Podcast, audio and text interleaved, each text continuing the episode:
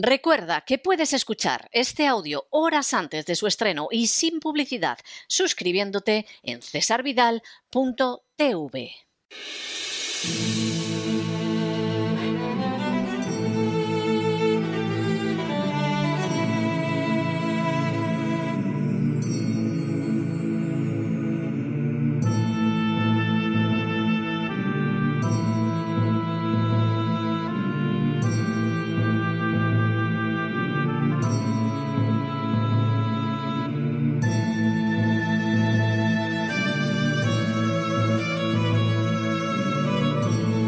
La voz con César Vidal, desde el exilio. Muy buenos días, muy buenas tardes, muy buenas noches y muy bienvenidos a esta nueva singladura de La voz. Soy César Vidal, hoy es el jueves 31 de marzo de 2022 y me dirijo a los hispanoparlantes de ambos hemisferios a los situados a uno y otro lado del Atlántico y como siempre lo hago desde el exilio. Corría el año 1898 cuando nació en Belfast, Irlanda del Norte, Clive Staple Lewis. Especialista en literatura medieval e isabelina, profesor universitario, ensayista y novelista, Luis no solo dio muestra de un talento multiforme, sino que además experimentó una conversión al cristianismo en su juventud que lo llevó de ser un ateo a convertirse en una de las figuras más relevantes del mundo evangélico durante el siglo XX. Caracterizado por una mente analítica a la vez que clara, profunda y al mismo tiempo sencilla, imaginativa y también sensata, Luis dejó tras de sí buen número de reflexiones como aquella que afirma: I have learned now that while those who speak about one's miseries usually hurt, those who keep silence hurt more. Lo que podría traducirse como ahora he aprendido que mientras que aquellos que hablan sobre las miserias de uno usualmente duelen, duelen todavía más los que se mantienen en silencio. La frase de Luis estaba cargada de una innegable sabiduría. Escuchar acerca de la miseria propia no suele ser agradable, es más, en multitud de ocasiones causa un notable dolor que se haga referencia a ella. Sin embargo, todavía resulta más doloroso que no se mencione, que se oculte, que pase desapercibida. Pocas cosas hay más dolorosas y lacerantes que llegar a la conclusión de que la propia miseria no le importa absolutamente a nadie. En las últimas horas hemos tenido nuevas noticias sobre el aumento de la miseria en España. Sin ánimo de ser exhaustivos, los hechos son los siguientes. Primero, España se ha colocado a la cabeza del índice de miseria del mundo desarrollado. Este índice surge de la combinación de la tasa de desempleo y la de inflación. Segundo, Así, España se enfrenta con el peor dato de miseria desde el año 1985. Tercero, de entre todos los países desarrollados, solo Brasil y Turquía superan a España en miseria. Cuarto, de hecho, la inflación en España ha llegado en marzo hasta el 9,8% respecto al mismo mes del año anterior. Quinto, de la gravedad de esa cifra da fe el hecho de que implica una subida de 2,2 puntos por encima de la tasa registrada en febrero, que fue de 7,6. Sexto, este alarmante aumento de la inflación se debe a las subidas generalizadas en la mayoría de sus componentes, sobre todo la electricidad, cuyos precios han alcanzado récord en España, los carburantes y combustibles y los alimentos y bebidas no alcohólicas. Séptimo, la inflación subyacente, que no incluye ni alimentos frescos ni energía, registró un repunte de cuatro décimas en marzo hasta colocarse en el 3,4%, la más alta desde septiembre de 2008. Octavo, el presidente del gobierno español, el socialista Pedro Sánchez, ha intentado eludir sus responsabilidades afirmando que la subida en un 73% es atribuible al impacto de la guerra en Ucrania por el desbocado precio de la energía y los alimentos no elaborados. Noveno. Para enfrentarse con esa situación, el gobierno socialcomunista tiene intención de desembolsar 6.000 millones en medidas directas y otros 10.000 millones de euros en préstamos con garantía estatal para ayudar a empresas y familias a reducir la factura energética, las subidas en los combustibles y la actualización de alquileres.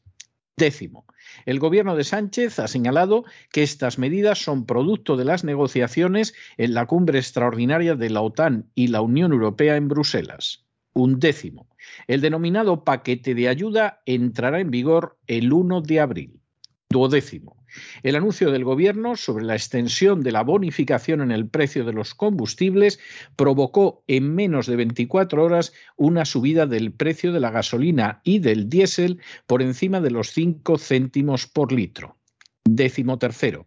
Semejante subida asesta un golpe de consideración a la pequeña ayuda de 20 céntimos que había dispuesto el Ministerio de Hacienda junto a las petroleras.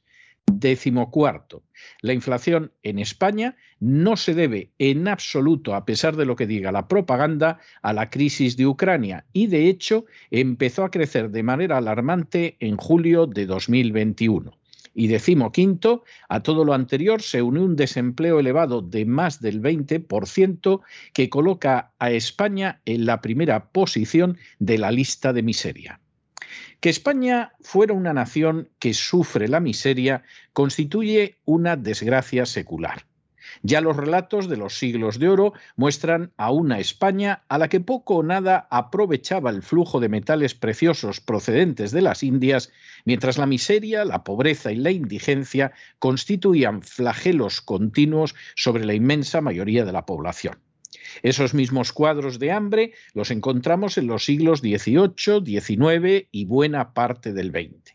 El azote del hambre, en realidad, no desapareció de España hasta los años 60 del siglo pasado, e incluso entonces a costa de grandes sacrificios como la emigración de dos millones de españoles al extranjero o de una cifra mucho mayor en el interior del territorio nacional. Con todo, no cabe la menor duda de que ya en los años 60 la miseria era un fenómeno que todavía existía en España, pero ya de forma marginal. Esa situación está cambiando de manera creciente en los últimos años. Tras el paréntesis de floreciente crecimiento económico con José María Aznar, sobre la ola del mayor atentado terrorista de la historia de España, el socialista José Luis Rodríguez Zapatero llegó al poder. La economía española no ha dejado de sufrir un desastre tras otro desde entonces. Si Rodríguez Zapatero dejó detrás de sí desempleo, impuestos crecientes e insoportable deuda pública, Rajoy dejó a sus espaldas un panorama todavía peor, panorama, dicho sea de paso, que el gobierno socialcomunista no ha dejado de deteriorar. La realidad es que la política económica de una España que sufre un régimen del antiguo régimen, el anterior a la Revolución Francesa, el propio de una nación que sangra las clases medias para satisfacer las ansias de las castas privilegiadas, la política económica de una España que cuenta con unos partidos cada vez más entregados a la agenda globalista y la política económica de una España que por lo tanto tiene unas fuerzas políticas y sociales que han renunciado a la soberanía, a la independencia y a la libertad de la nación, cuando se tiene esto en cuenta, no puede sorprender el panorama actual. De esa terrible situación solo puede surgir un empobrecimiento creciente a las órdenes de una agenda globalista que, según el Foro de Davos, tiene como primer objetivo el de que no tengamos nada y seamos felices. Indudablemente, España va en cabeza en la marcha de los países avanzados hacia la miseria. El tema no es agradable y hasta cierto punto resulta comprensible que algunos deseen que no se mencione siquiera. Sin embargo, no podemos, ni debemos, ni tenemos que actuar de esa manera. El silencio sobre la economía crecientemente deteriorada en España resulta totalmente inaceptable.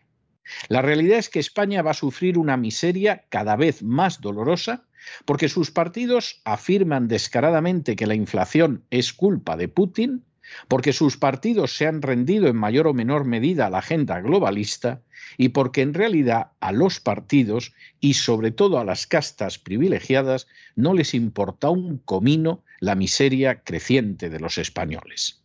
Por eso, como decía C.S. Luis, la voz no se puede mantener en silencio. Por el contrario, continuará siendo la voz de los que no tienen voz para proclamar a los cuatro vientos que ha llegado la hora de plantar cara a una miseria que cada vez se extiende más por la sociedad española y lamentablemente por otras sociedades. A diferencia de las castas privilegiadas, de los partidos y sindicatos, de las furcias mediáticas, la voz no los distraerá a ustedes con vacunas, oleadas de virus de laboratorio o guerras que ni les van ni les vienen. Por el contrario, la voz seguirá observando cada día la realidad, por desagradable que sea, para contarla y analizarla, especialmente en aquellas áreas que son ocultadas, falseadas y mentiras. Porque ustedes nos importan y nos importan mucho. Y porque no tenemos la menor duda de que, como afirmaba C.S. Luis, más doloroso aún que escuchar la miseria es callar ante ella. Pero no se dejen llevar por el desánimo o la frustración. Y es que a pesar de que los poderosos muchas veces parecen gigantes, es solo porque se les contempla de rodillas y ya va siendo hora de ponerse en pie. Mientras tanto, en el tiempo que han necesitado ustedes para escuchar este editorial, la deuda pública española ha aumentado en cerca de 7 millones de euros y una cantidad más que generosa del aumento de la deuda va a parar a aquella gente que intenta escudarse en la crisis de Ucrania para ocultar sus responsabilidades en la creciente miseria de los españoles. Muy buenos días, muy buenas tardes, muy buenas noches. Les ha hablado César Vidal desde el exilio. Que Dios los bendiga.